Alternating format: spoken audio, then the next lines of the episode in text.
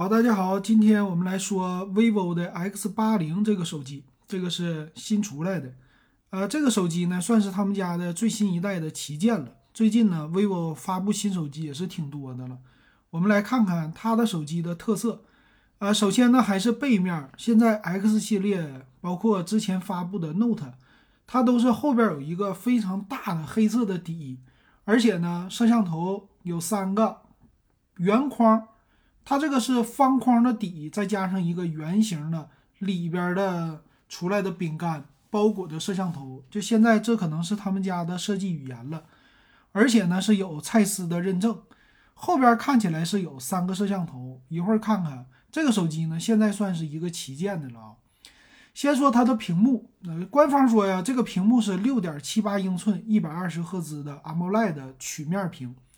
记住啊，这是一个曲屏，所以说两边的手感非常的好。但是呢，很多人可能又不喜欢曲屏，为什么呢？就是它用起来不是那么特别的实用，但是外观确实好看。正中间呢有一个摄像头，算是一个极点屏，而且呢，它用的都是最新的技术了，发光的材料啊，之前很多家宣传的低端机都是用的 E 四，现在高端机用的是 E 五的屏幕发光。这个刷新率和屏幕的尺寸呢，都是属于是中规中矩的了，老金感觉。然后再有一个特色就是拍照了，后置呢三个摄像头，这个主摄呢是 IMX 八六六，官方说呢它是一个最新的索尼的，而且是首发，呃五千万像素，但是呢它的光圈更大了，一点七五的光圈，再加上光变光学变焦。然后超广角呢是一千两百万像素，也是索尼的传感器，还有一个叫人像镜头，一千两百万像素。其实这三个摄像头啊，作为旗舰来说是完全足够用了啊。现在堆砌什么一亿像素的可能没什么意思了。那么前置的摄像头呢是三千两百万像素，这个摄像头的也是挺高的了，是不是？所以说你要是拿它拍照，这个问题没问题啊，绝对 OK。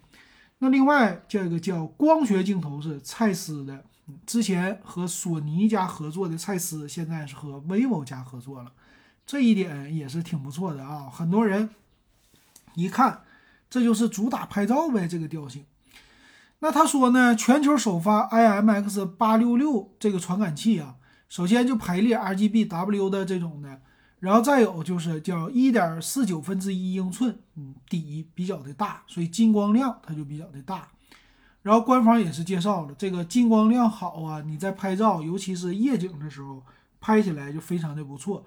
他说呢，叫微光手机夜视仪，主要是在低光情况之下呀，拍照的效果看起来挺不错的哈。可能很多人在晚上的时候比较喜欢。呃，因为啥呢？出去拍照啊，拍夜景可能会，呃，比较考验你的手机的摄像头啊。当然了，最近这疫情，大家还出不去啊。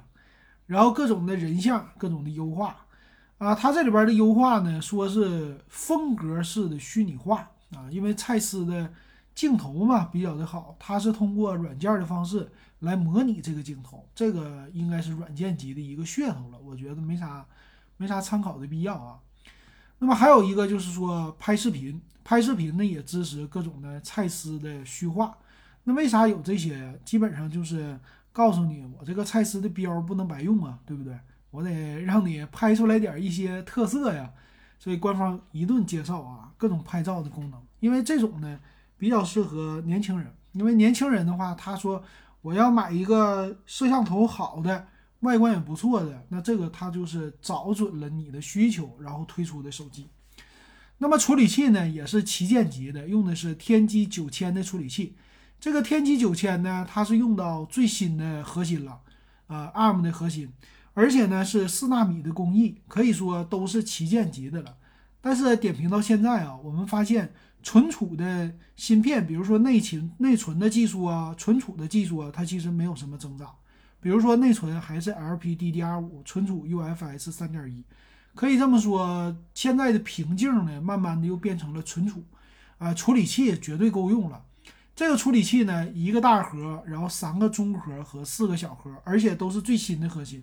比如说之前什么 A 五三、五四、五几的，现在是 A 五幺零、A 七幺零是这样的了。所以这个核心呢，包括玩游戏啊，现在原神说是也已经适配了啊，所以玩游戏问题是完全没有的了。呃，这个旗舰机我觉得还是比较的认可的哈。然后支持一百二十赫兹的高刷啊，这一点挺好。再有就是散热，散热说液冷面积非常的大，而且是双电芯充电。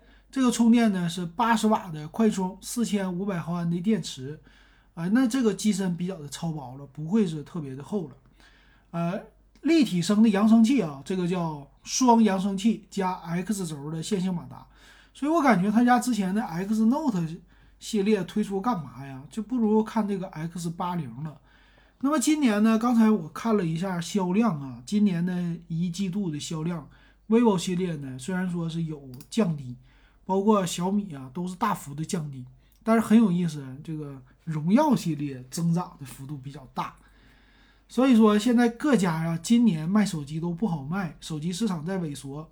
各家呢推出新机，尤其是那种各种型号的，就套的吧。就是今天那个之前说什么大肠包小肠，说人生无常，它这个也是啊。这个机器外形它不会太多变化，但是型号推出的估计会越来越频繁。看一下这个手机的参数啊，它的厚度呢是八点七五、八点七八毫米，这个厚度比较的厚了。然后最低的那个壳是八点三毫米啊，这个还行。重量呢二百零三和二百零六克，这个重量是比较的重的了啊。那应该是后边可能会用玻璃的材质。那么机器的售价呢，它也出来了，八加一二八 G 是三千六百九十九，八加二五六三九九九。十二加二五六四三九九和十二加五幺二四八九九，中间的跨度呢是低端的八个 G 内存版的跨度三百块钱，差了一个一百二十八 G 的存储；高端系列呢差了五百块钱，也是差了二百五十六 G 的存储。那这个八 G 内存和十二 G 内存选哪个啊？我觉得正常来说，八加一二八现在有点不够用，八加二五六的比较适合，比如三千九百九十九。这个价位还行啊，这个它的定位呢，我感觉比之前的会好一点。这个 X Note 怎么卖呀？不知道它那个怎么卖了啊。完这个价格我是觉得可以接受的啊，三千多，因为毕竟现在小米都三千多了，对不对？然后处理器呢，它是一个大核三点零五 G 的，三个中核是二点八五 G 的，四四个小核是一点八 G 的，四纳米的工艺，这完全是够用的了。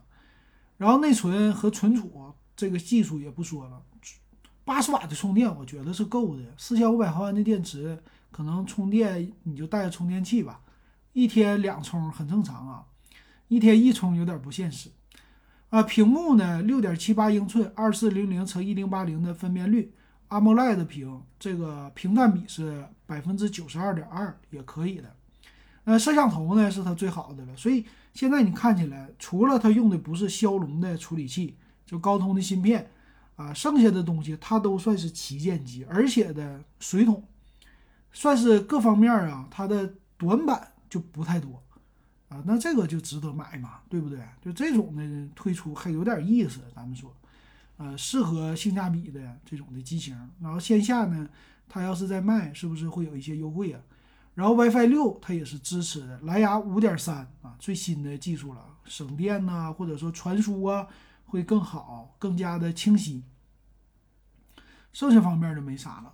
然后这个售价呢，现在它是叫什么定制的一个服务，然后在官网买是二十四期的免息。那这个机型啊，我估计它肯定会降价啊，因为什么？他们现在今年必须为降价留出空间。那这一款呢，我就觉得它是挺值得买的了。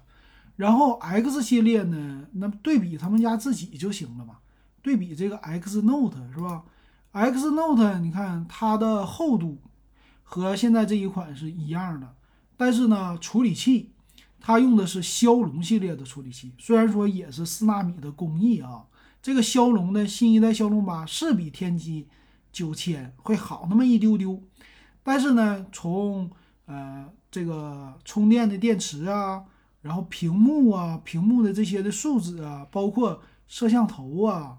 啊，这些的水桶的级别呀，我感觉你就买 X 八零就足够了。这个 X Note 呢，屏幕就是升级了一点点，大了一些，分辨率高了一些，呃，电池稍微高一些，但是价位高啊，八加二五六五九九九，它是比 X 八零贵了两千块钱呢。那现在这年头这么难赚钱，贵两千块钱，我就为你这些，其实性能在我们玩游戏呀或者干嘛呀，它的差距并不大。我为什么要买 Note？那你自己家革自己的命嘛。所以用户呢应该会选择啊，这两个机型我的选择呀，啊，X Note 不值得买，X 八零反而值得买，这省一分是一分，更加的划算。好，那么今天呢我们就说到这儿。如果喜欢我，可以加我 W E B 幺五三。